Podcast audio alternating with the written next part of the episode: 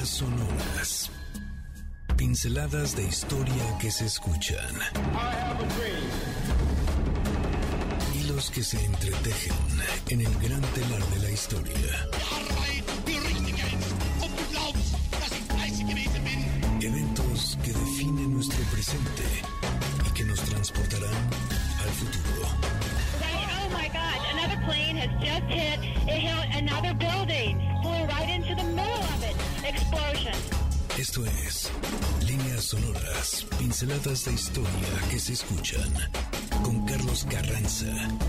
Bienvenidos. Hola, ¿qué tal? Muy buenas tardes, bienvenidas y bienvenidos. Esto es un programa más de Líneas Sonoras y como ya es una costumbre, te doy la más cordial bienvenida. Hoy sábado 4 de marzo del año 2023. Ya estamos a unos cuantos días de que entre la primavera, pero ya se siente un calor extraordinario y siempre tenemos también la posibilidad de coincidir en este horario. Si te estás dirigiendo a algún lugar, hazlo con mucha precaución. Gracias por permitirnos acompañarte en tu ruta. Si estás comiendo, que tengas un muy buen provecho. Tómate por ahí alguna agüita de Jamaica, de horchata, pues a lo mejor por ahí una chelita a nuestra salud, pero gracias también por permitirnos acompañarte. Gracias también a quienes nos están escuchando en sus trabajos. Recuerden, ya pronto acaba la jornada laboral, pero para eso tenemos el día de hoy una tarde llena de mucho ritmo. Vamos a tener una conversación increíble, pero sobre todo vamos a evocar eso que nos ha gustado desde hace muchos años, que es el cine, la música, la literatura y cómo todo puede confluir en una pasión que es justamente un motor específico, el poder divertirnos. Estamos escuchando una canción que en su momento dio mucho de qué hablar porque es una canción increíble para la película que posiblemente la incluyó en su soundtrack, que es Beautiful Stranger de Madonna.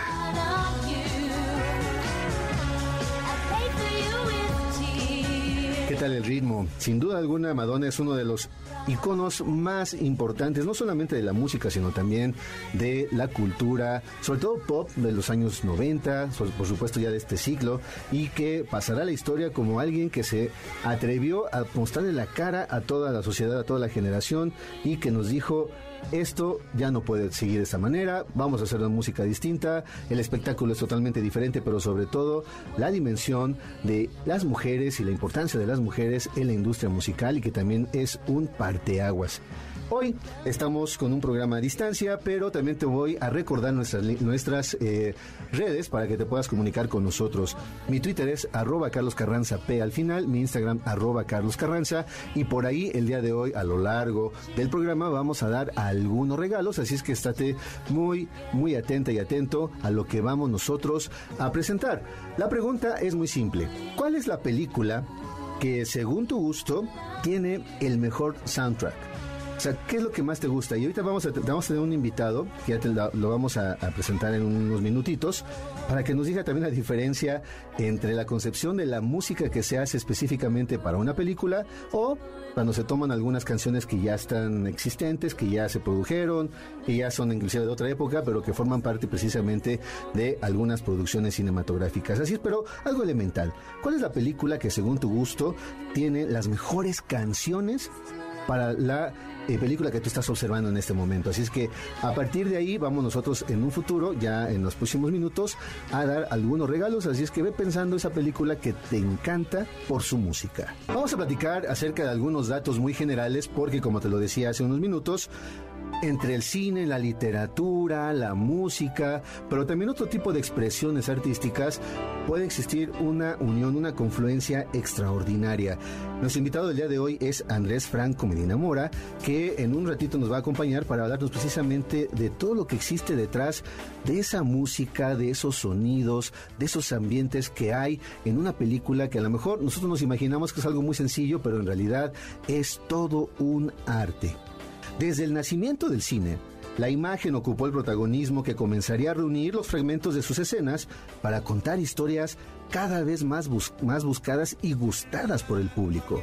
Sin embargo, ya desde una época también temprana, el sonido y en especial la música no tardarían en aparecer para complementar la llamada magia del séptimo arte.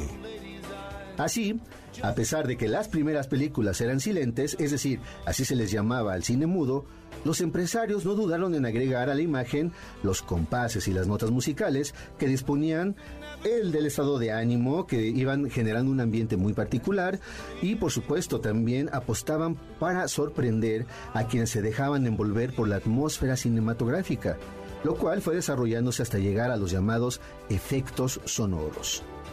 Por ello, los nombres de los hermanos Lumière quienes, quienes contrataron en un principio un cuarteto de saxofones para musicalizar sus filmaciones y hacerlo en vivo, pronto serían acompañados por personajes como George Méliès. No es extraño entonces que en nuestro recuerdo aparezcan personajes como Charles Chaplin, Buster Keaton, Harold Lloyd y tantos más, tantas más, asociadas con ciertas piezas musicales que a estas alturas del partido pues son clásicos inolvidables. Es muy conocido el caso del compositor Camille de Saint-Saëns, quien ya para el año 1908 compuso la música para la película El asesinato del duque de Guisa, dirigida por Charles Le Vargue, con lo cual quedaría plasmada en primera ocasión lo que se conocía entonces como una composición específicamente para un filme, empleando al conjunto de cuerdas, un órgano y también un piano. Así es que este compositor también ha pasado a la historia como parte de esos primeros registros musicales que acompañan a la cinematografía. Para el año 1926, con el estreno de la película Don Juan, se observó el funcionamiento de lo que llamamos la sincronización de una partitura con sus efectos sonoros y también con la imagen. Pero una película que será considerada como la primera ocasión en que eso que observábamos en la pantalla y la música quedarían ligadas ya para siempre en la misma grabación es la famosa The Jazz Singer, estrenada el 6 de octubre del año 1927. Así que nos estamos acercando también al centenario de esa primera gran propuesta musical y cinematográfica. Y también como ya se acercan estos momentos en los cuales hablamos de los Óscares, esta gran premiación que también pues va dictando y va mostrando ciertos elementos de lo que se puede observar, de lo que se puede premiar y lo que tenemos que fijarnos cuando observamos y cuando disfrutamos de una película, por el concepto de una banda sonora se premió en la séptima edición por primera vez una película llamada Una Noche de Amor del Departamento Musical de los Estudios Columbia que se han dedicado específicamente a componer esta, esta banda sonora. Ahora, como dato ya más al calce y una curiosidad, la primera película mexicana que incorporó el sonido fue Santa en el año 1932. Así es que ya imaginamos esa música y esos sonidos que acompañaban a tal melodrama que se filmó en los años primeros en los cuales el cine se comenzaba ya a afincar en el gusto de la sociedad mexicana. Te recuerdo nuestras, nuestras eh, líneas sonoras, es parte también para que nosotros podamos echar a andar la imaginación y hoy va a ser un gran reto. También nuestras eh, redes sociales, arroba Carlos Carranza, pero al final ese es mi Twitter y mi Instagram, arroba Carlos Carranza. Y en la siguiente bloque vamos a tener ya la participación de nuestro gran invitado, Andrés Franco Medina Mora, para que nos platique un poco acerca de cómo fue posible esto que estamos hablando, pero sobre todo de todo lo que hace él. Y a lo mejor tú has escuchado en más de una ocasión algo que él ya ha compuesto. Vamos a ir a un corte. Estamos aquí en Líneas Sonoras en MBS 102.5. La historia es la ciencia de lo que nunca sucede dos veces. Paul Valery. President Kennedy has been assassinated. It's official now. The president is dead. No te despegues de Líneas Sonoras. En un momento, regresamos. La revolución venimos y vamos con sus principios a abrir un nuevo capítulo en la historia de nuestro país. El único deber que tenemos con la historia es reescribirla. Oscar Wilde regresamos a Líneas Sonoras. ¿Qué tal? Estamos ya de regreso aquí en Líneas Sonoras en MBS 102.5. Como ya lo escuchaste en nuestro primer bloque, vamos a hablar de cine, de literatura, de música y de nuestra gran pasión precisamente por andar disfrutando de esas expresiones artísticas que en el cine adquieren también un nivel distinto. También te recuerdo nuestras redes sociales. Arroba Carlos Carranza P es mi Twitter, el Instagram arroba Carlos Carranza. Va el primer regalo. Para las primeras dos personas que me digan cuáles son justamente las películas que les gustan solo por su música.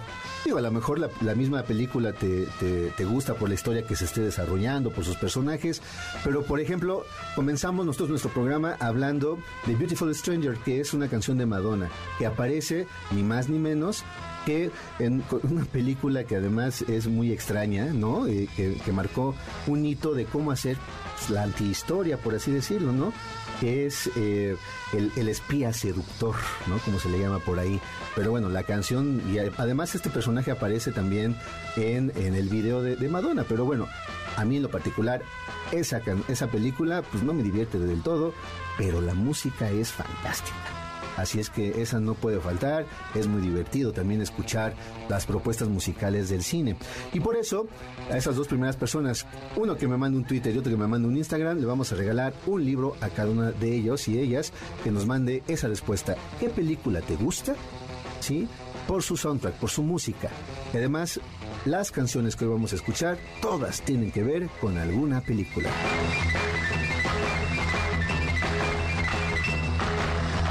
Por ejemplo, si estás oyendo ahorita Missy Lou de Dick Hale and Hills Deltones, pues evidentemente tu cuerpo empieza a moverse porque sabemos cómo se bailaba en Pulp Fiction. Así es que síguela escuchando para que comencemos a agarrar vuelito para nuestra plática. Y así te doy la bienvenida, mi querido Andrés. ¿Cómo estás? Muy bien, muchas gracias. Gracias por tenerme aquí. Un verdadero placer acompañarlos. y además bailando con todo el ritmo de esa música de los 60s que después tuvo un revival muy interesante en los 90s, ¿no? Que es toda esta música del surf y del surfing, que gracias a Paul Fiction pues se volvió a poner de moda. Pero, a ver, vamos a presentarte, mi querido Andrés Franco. Tú eres un compositor que me dices, pues, presentemos algo muy sencillo para que no sea una lectura tan larga del currículum. Tú estudiaste en el CIEM, además en el Royal College of Music y en la Academia Gana de, de Italia. Así es. ¿No? Sí, sí. Pero además, bueno, has tenido muchas cosas, has tenido de, eh, diversas eh, encargos, ¿no? Musicales sobre todo, pero desde la composición, la interpretación y también como maestro, ¿no? Correcto. Por ejemplo, has formado parte de Instrumenta Oaxaca, de la Fundación para la Protección de la Niñez, el Ensamble Signos, el Festival México 2010 de República Checa. Tu música ha sido interpretada por el Ensamble Signos, por Ana Cruzax, por la Orquesta eh, GDM de José Luis Castillo, el ensamble de Arsenale, allá eh, seguramente en Italia. Pero además, tu trabajo también se puede observar en documentales, en películas como por ejemplo Sobre ella, Dariela los martes, Yo Fausto, entre otros. Y además das clases en muchísimos lugares. Y como yo te presumí hace rato, cuando te presentaba aquí con las personas de la producción, pues también has tenido un logro que muy pocos han, lo han hecho, pero que lo has tenido, hay que presumirlo aunque tú no lo quieras hacer tanto. Que por tu trabajo también llegaste a este gran festival reconocido a nivel mundial que es Cannes. ¿verdad? Andrés, bienvenido, ¿cómo estás? Muchísimas gracias. Muy bien, muy contento de estar aquí. Eh, aparte, un verdadero placer verte y compartir contigo, independientemente de los micrófonos. Hombre, qué gusto, bienvenido aquí a Líneas Sonoras. Vamos a comenzar a platicar, Andrés. Fíjate que al principio tú escuchabas los datos, ¿no? De cómo, de manera muy general, se fue sumando todo esto que implica la imagen, la visión que se tiene en el séptimo arte, pero que después se fueron sumando casi de manera, no sé si natural, pero al menos sí con un colmillo, sobre todo comercial, este asunto de, la- de los sonidos, de la música, tú que te has dedicado de manera eh, toda tu vida y de lleno a estudiar este, este proceso de la composición y la visión, ¿cómo, cómo, cambió entonces la perspectiva y la visión del cine cuando se agregan los sonidos en esa época? Cambió un montón. Eh, ori- originalmente, si tú lo piensas, las películas, eh, sobre- pensando por ejemplo en las cotidianidades de los Lumière, que son pues, películas cortitas, demás, no, eh, por lo general no se trataba de que alguien fuera y pagara su boleto para ver unos segundos de película y se comiera sus palomitas y se salía. Se presentaban en, en shows de vaudeville, que ya tenían música en vivo, el show de vaudeville, porque estaba la persona que bailaba tap, que si las gemelas que bailaban tango, no, no sé, cualquier cosa, ¿no? Y eran apenas natural que la, o sea, si, si- si fuéramos a, a presentar un argumento pragmático, era apenas natural decir, bueno, pues también toquen durante la película. Pero además tiene, tuvo un efecto interesante en, términos de, de lo que presentan, por ejemplo, este Adorno, que dice que le quitó un elemento fantasmal, ¿no? Hans Eisler también habla de eso. Y, y sí es cierto, o sea, de alguna manera el sonido, no solo la música, pero el sonido le da gravedad a las cosas, ¿no? Y Le da vida, Le da, ¿no? exacto, le da ritmo, le da... eh, con gravedad me refiero a que se siente el piso, ¿no? Se sienten los pies, no nada más son imágenes flotantes en, en medio, de, en medio de la nada. Y pues poco, eh, poco faltó para que empezaran a ver, o sea, apenas unos meses después de que se presentaron las primeras películas, ya había ensambles grandes tocando música para películas.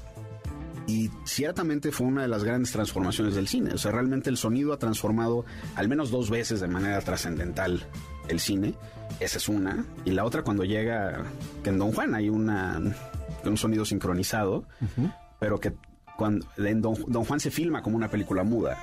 Realmente no, no tiene el pragmatismo de la película eh, que, que tuviera sonido directo, lo que le llamamos. O sea, recoger el sonido de los actores hablando mientras se... Porque el problema ahí es que las, las cámaras eran muy ruidosas.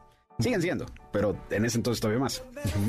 Y para eso tenías que, o sea, si tú querías grabar el diálogo de dos personas platicando mientras estaban las cámaras rodando, los tenías que meter a tu camarógrafo en unos, eh, en, en unas cabinas, haz de cuenta como la que estamos, pero chiquita, que no tenían aire, que se calentaban por el- la máquina de la, de la cámara, se calentaba tanto que solo podías filmar por algunos minutos antes de que se te desmayara el camarógrafo.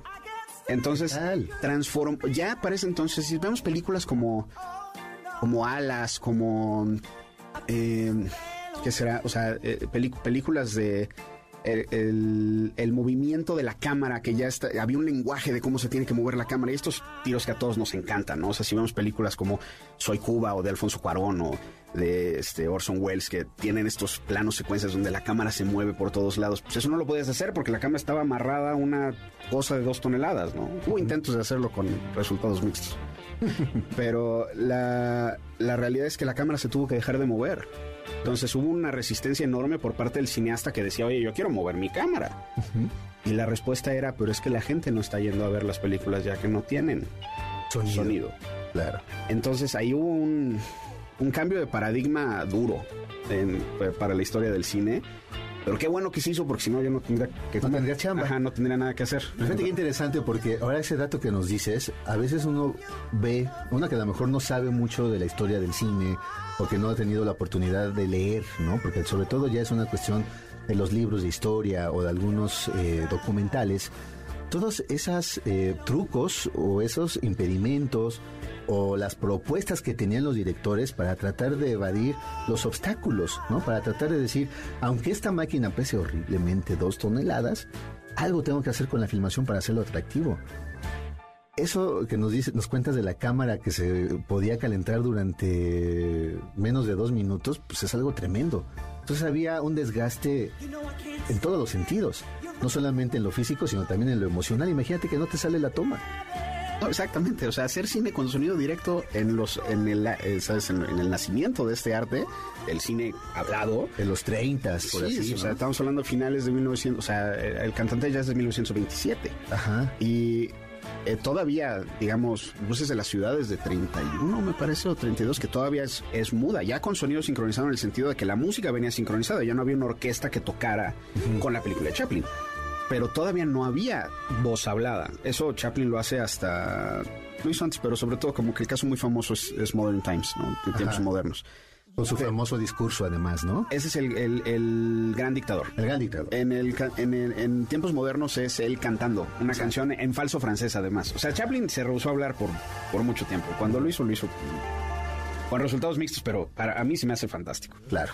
Pero en fin, el, el- el caso es que eh, eh, imagínate el poder que tiene la conexión sonora a la.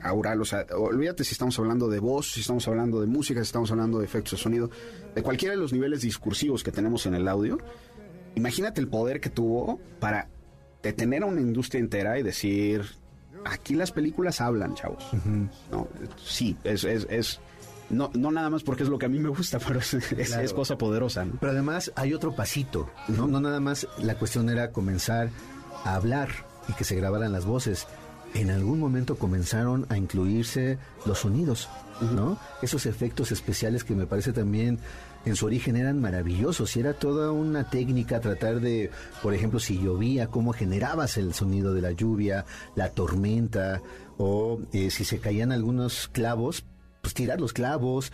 O sea, creo que también era todo un arte, en- en- hablando ya en términos como muy simbólicos y metafóricos, de cómo tratar de generar el sonido con el volumen específico en el momento real para que se causara un efecto, para que se creara el ambiente cinematográfico que además hoy lo disfrutamos totalmente. No, claro, y lo damos por sentado. Ajá. Y, y lo dices muy bien. De hecho, las, las personas que, que, hacen estos sonidos, o sea, que están viendo la película y hacen los pasos y tiran los, los, este, los clavos que mencionas o lo que tú quieras, se les llama artistas de Foley. No son técnicos de Foley, no son ingenieros de Foley, son artistas de Foley. Porque Foley es esta perso- este personaje que inventó esa técnica. Pero fue una cosa muy padre cuando llegan los efectos de sonido al cine porque tú liberas a la música de tener que ilustrar todo lo que sucede. Porque tú tenías en, en los efectos de sonido alguien que ya te hacía el golpe en la mesa, que ya te hacía la luz eléctrica, que te hacía cualquier cosa. Entonces ya no tenías que tener a un violín ocupado de hacer esos efectos. Y la música se pudo entonces encargar de lo que nos gusta a nosotros, que es la conexión emocional. Ya no tenía que estar ilustrando todo lo que pasaba, sino que se podía encargar de la emoción. Eso fue una cosa también muy padre. Fantástico, me encanta cómo terminamos este bloque y nos vamos a quedar con ese subrayado, la conexión emocional que nos da la música y de eso vamos a hablar en el siguiente bloque, ¿te parece? Me parece padrísimo. Amigas y amigos, vamos a ir a un corte, estamos aquí en Líneas Sonoras, en MBC 102.5 platicando con Andrés Medina Mora. La historia no es el relato sencillo de un suceso. Son las líneas que se unen a través del tiempo. Nosotros volvemos después del corte. Líneas sonoras. Para tus CDs, la historia es un incesante volver a empezar. of Princess Diana. French authorities say the driver of her car, her car, was legally drunk at the time of the high-speed fatal crash. Ya estamos de regreso en Líneas sonoras. Tal? Estamos ya de regreso aquí escuchando uno de los verdaderos clásicos del cine y por supuesto de la música, As Time Goes By, interpretado claro por Dooley Wilson, que además no podría faltar el día de hoy, ¿no te parece Andrés? No, com- completamente. Sí. Es una referencia obligada cuando se habla de la música y del cine. Porque además hace referencia a uno de los clásicos cinematográficos que si no lo han visto, pues esperemos que lo hagan esta tarde cuando acabe el programa de A-Track con Checo. Le, le buscan ahí en las redes sociales y se ponen a ver esa gran película que es Casablanca. ¿A ti te gusta? Me encanta Casablanca. Sí. Sí, sí, sí. Y, y me encanta el uso de la, de la música en Casablanca. Sí, ¿verdad? Es como... maravilloso. Es, tiene, es perfecto, vamos, ¿no? Además, esta canción en particular, si no se te hace chicharrón el corazón, quién sabe si lo tienes de piedra, ¿no? No, y sobre todo después de ver la película. Claro. No, sí, todavía. Y además creo que la, la, la biografía de Dewey Wilson no es precisamente una biografía de, una, de un cantante que haya sido eh, consentido de la industria musical y cinematográfica. Así es que también, si tienes esta oportunidad de conocer un poquito acerca de la vida de este extraordinario cantante, no va a faltar nunca As Time Goes By por Dooley Wilson en tu soundtrack en Pero de tu vida. Así es que escúchalo un poquito más. Moonlight and love songs are never out of date. Hearts full of passion, jealousy, and hate. Y hablando justo de las emociones, ¿no? Como nos quedamos en, en el segundo bloque.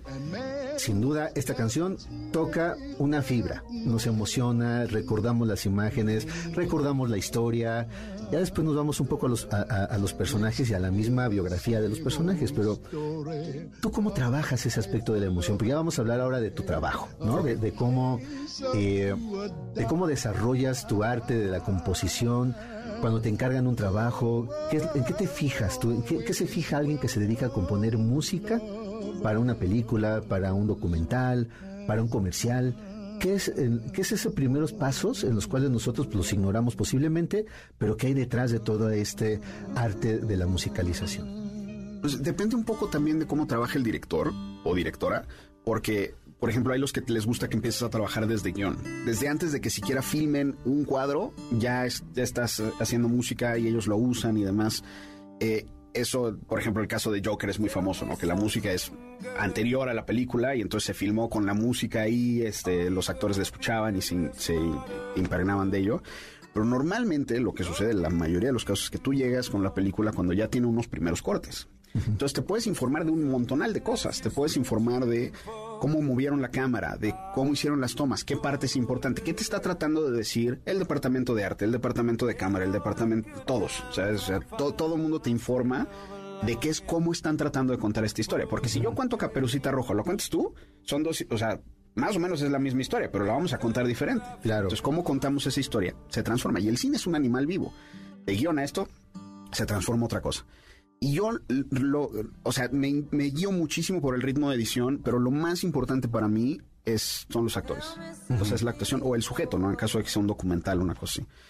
Eh, porque la, un- una discusión que yo tenía mucho con, con, sobre todo en los principios de los 2000 era que me decían, hab- había una tendencia, ¿no? Sobre todo en las escuelas de cine acá en México, que decían, es que si pones música, fracasaste como cineasta porque la música solo manipula y no lograste que nada más tu imagen proyectara todo. O sea, manipula las emociones de- de- del espectador. Todo el cine es manipulación. Todo el cine es una feliz mentira. Entonces pasemos de eso a este que realmente eh, es sin fundamentos. Por supuesto que es manipulación, pero todo lo es. Lo que puede ser es que puede ser una manipulación chafa o puede ser una manipulación padre. Porque lo que me decía, por ejemplo, un- una directora que, que respeto muchísimo me dice, es que, a ver, la actriz me está dando siete emociones diferentes en una toma. En, una solo, en un solo línea de diálogo me da eh, tristeza, me da añoranza, me da romance, me da frustración, me da nostalgia. Tú le pones un violincito encima y conviertes todo en triste y reduces lo que hizo la actriz.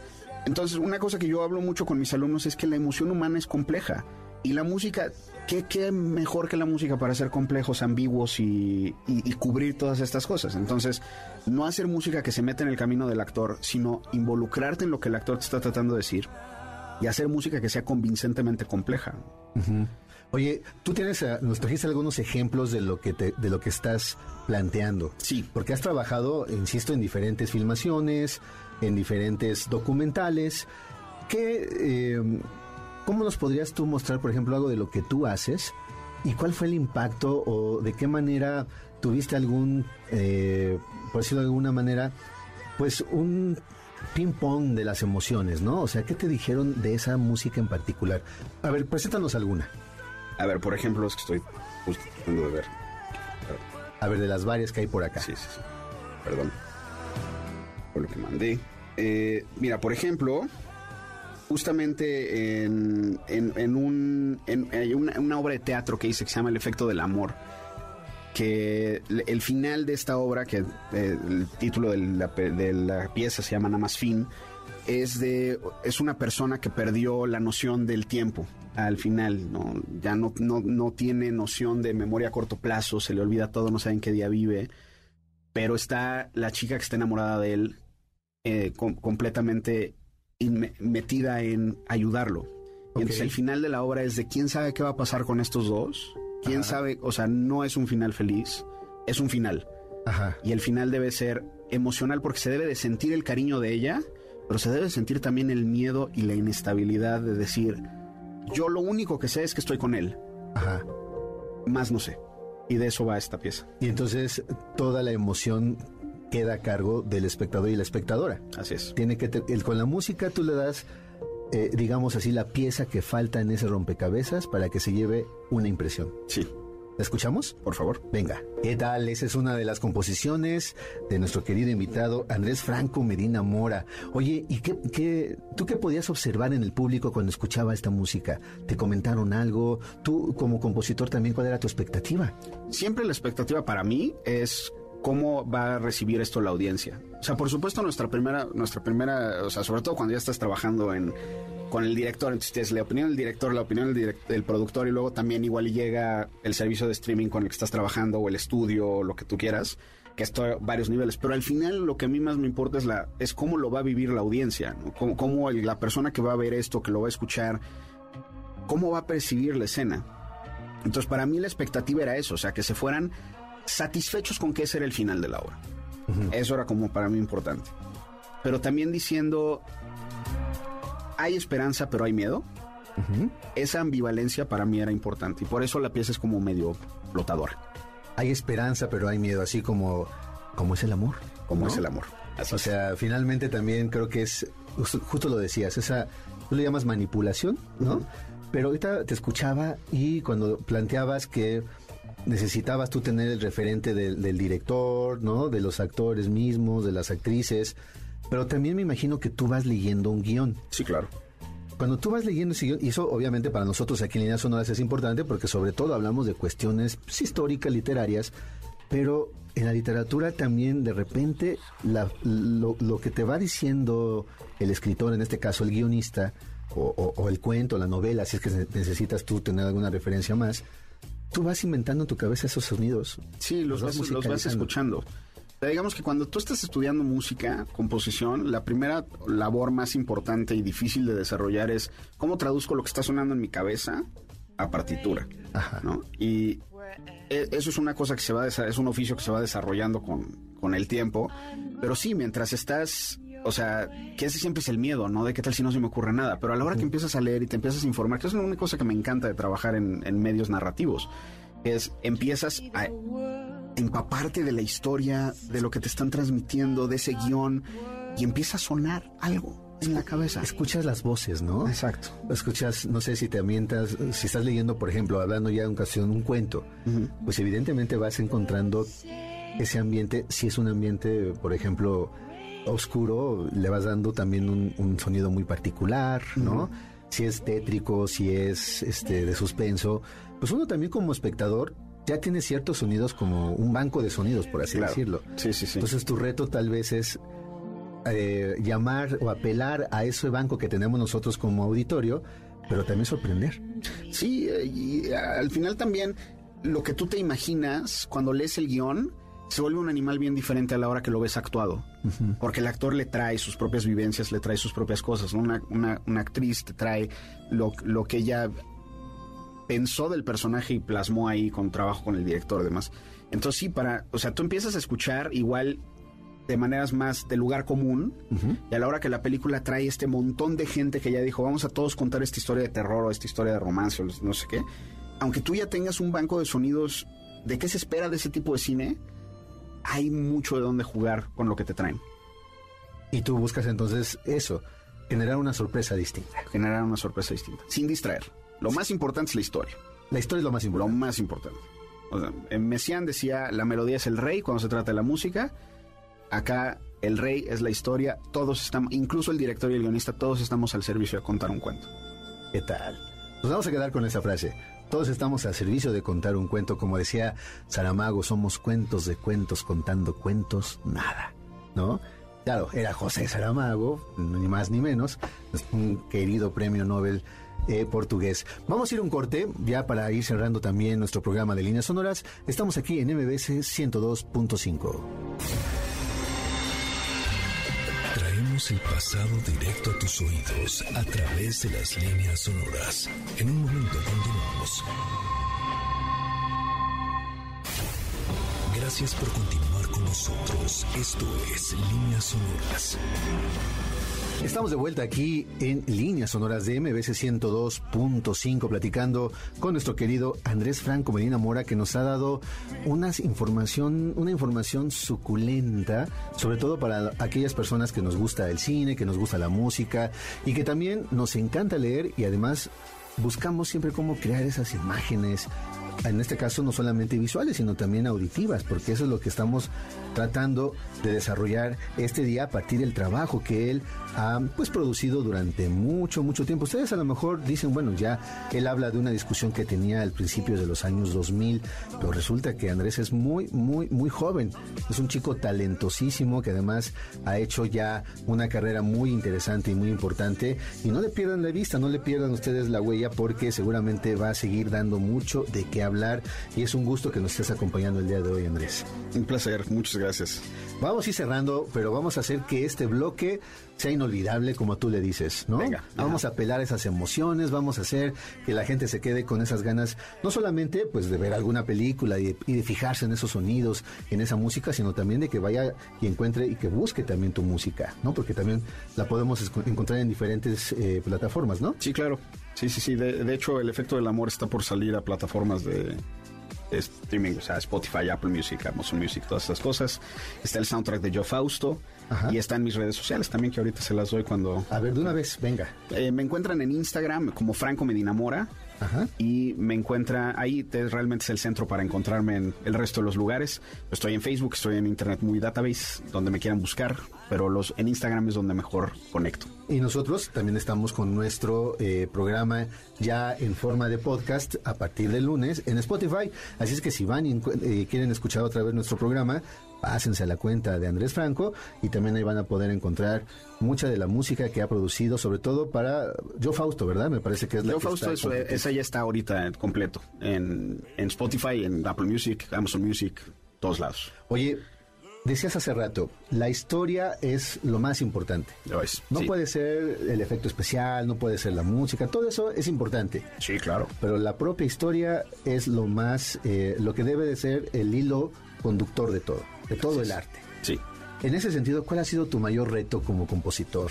Pues el mayor reto es siempre salirte de tu zona de confort, porque yo estudié música muy académica, como este música de concierto, entonces tú a mí me decías, oye, trabájate esto con la orquesta, y yo decía, claro, feliz. Pero de repente llegaba la película que decía, oye, yo quiero Big Band. Y decías, en la torre, yo nunca he hecho jazz. Y entonces te tienes que empapar de eso, estudiar eso y ver cómo lo resuelves. Ese siempre es el reto más grande. Que estamos compitiendo contra lo que llamamos temp tracks, que son los tracks que hace el editor musical o el editor que te pone ya pues, te pone, no sé, eh, ahora usan mucho The Nature of Daylight, de, este, y, y- y- o piezas así icónicas, gigantescas, hermosas, o te ponen, a, yo Fausto estaba todo tem- eh, con Temp Track de Wagner, ¿no? Y yo decía, bueno, yo no puedo ser Wagner, No, no. o sea, eh, puedo- puedo- entonces, Está ¿cómo le hago alto. para que, para que Andrés Franco me enamora ocupe un espacio que platique con Wagner, o sea, y- y entonces ese, es el ese es el reto, o sea, meterte en cosas que nunca te has metido, que nadie te preparó, nadie te preguntó, pero desde ahora este soundtrack entero es jazz. Ok, pues vamos a ver cómo le hacemos. Y es, es- ese son los- es el reto más grande. Oye, ¿por qué no nos presentas otra composición tuya para escucharla ahorita? Ok, eh, justo de Yo Fausto, por ejemplo, está este es el tema de Fausto Medicado, que es una, una escena muy bonita, además filmada con drones en la película que me encanta. Y eh, sé que la, la historia, según la cuenta el director, es que iban a cortar esa escena por tiempo y la dejaron porque la música le gustaba mucho, entonces espero que a ustedes les, les guste también. Es una secuencia de un. eh, para, para de un. El personaje, sin eh, spoiler nada, está en un momento muy oscuro y va hacia su último desenlace terrible. Entonces tiene que tener. No puede ser demasiado oscuro porque tampoco podemos decirle aquí se acaba todo, pero es decir, si es un tema que dice esto es gran, es muy grande, se mueve lento y es inevitable. De eso va. Escuchémosla. Tal, ahí están las emociones, ¿eh?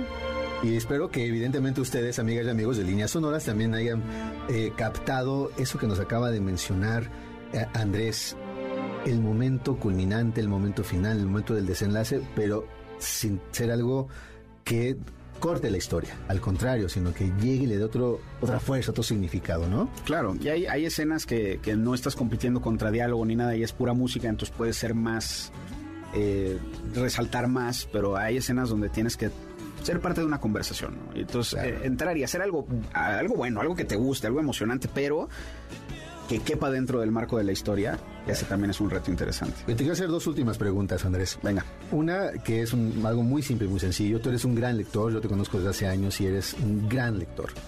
¿Cuál es la película, mejor dicho, cuál sería el libro que te encantaría sonorizar? La historia sin fin. La historia sin fin. Sí, sin duda. Hacer algo distinto. O sea, a ver, te podría dar 20 ejemplos, pero por algo ese es el primero que salta a mi cabeza, ¿no? Ajá. Es, yo creo que tiene que ver con que esa, ese libro me acompañó en mi niñez. Fue el primer libro que leí yo solo, o sea, el, el primer libro que mi mamá me leía todas las noches. Y ese fue el primer libro que me dijo, ahora tú. Ajá. Y el libro me acompaña. La película que es desafortunada en muchos sentidos, pero es parte de mi niñez importantísima. Ajá. Eh, y la y algo tengo, o sea, también esa, esa pregunta me la hicieron hace poquito, ¿de qué película te gustaría que rehiciera Guillermo del Toro? Igual, la historia sin fin. Eh, por algo salta a mi cabeza el- de manera tan honesta, ¿no? Claramente es algo, es un, es un, es un libro muy importante para mí. Y así como querías platicar con Wagner, dialogarías con Mijael Ende, ¿no? Ajá, exacto. Oye, la segunda, ya para ir cerrando también el programa, un poco el chismecito. A ver, platícanos, ¿cómo fue tu experiencia en Cannes?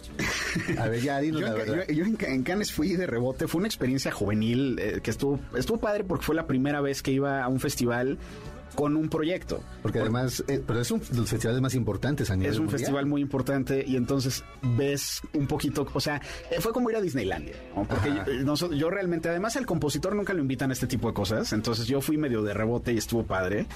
Eh, que he ido a otros festivales y he ido, eh, algunos fui, eh, yo trabajé en Sundance eh, antes de empezar en todo esto, sigue siendo el lugar donde me encantaría regresar algún día.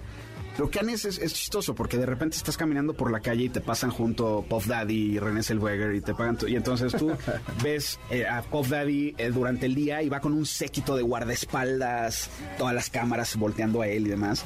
Y luego caminas en la noche por este la ¿cómo se llama? Pues, cerca, ¿cómo se dice? La, cerca del mar. Sí, el malecón. digamos, ¿no?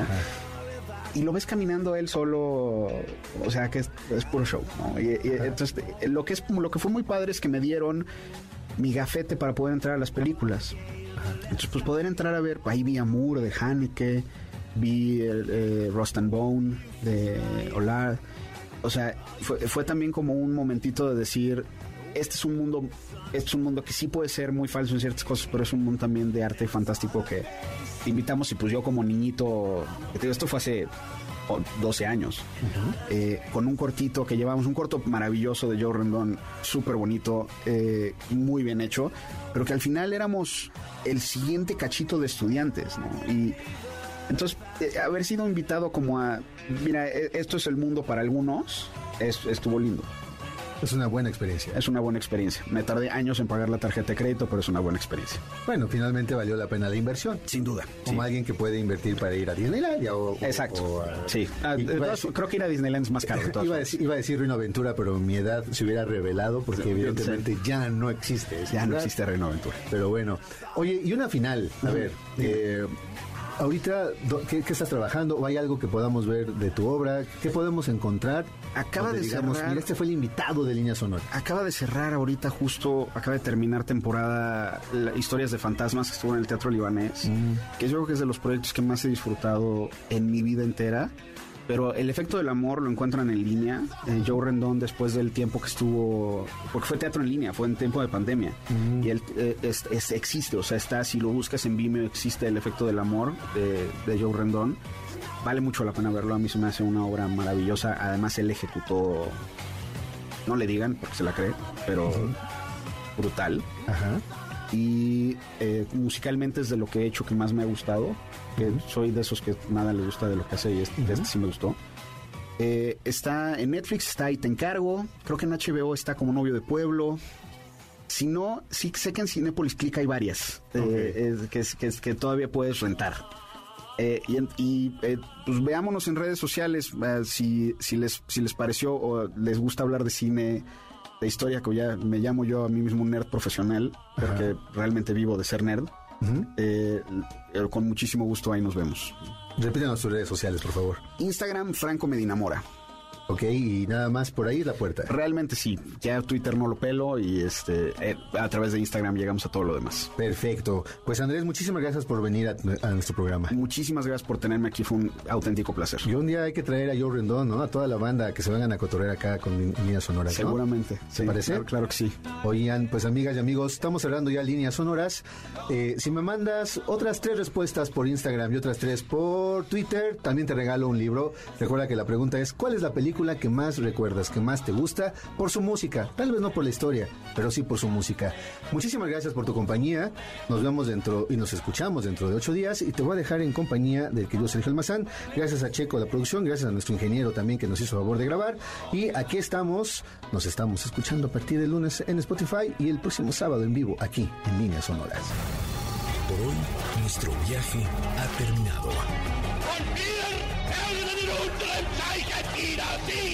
That's one small step for man. Esta máquina del tiempo volverá a despegar la siguiente semana. Los esperamos aquí, en líneas sonoras, pinceladas de historia que se escuchan. Martin Luther King 20 minutes ago died.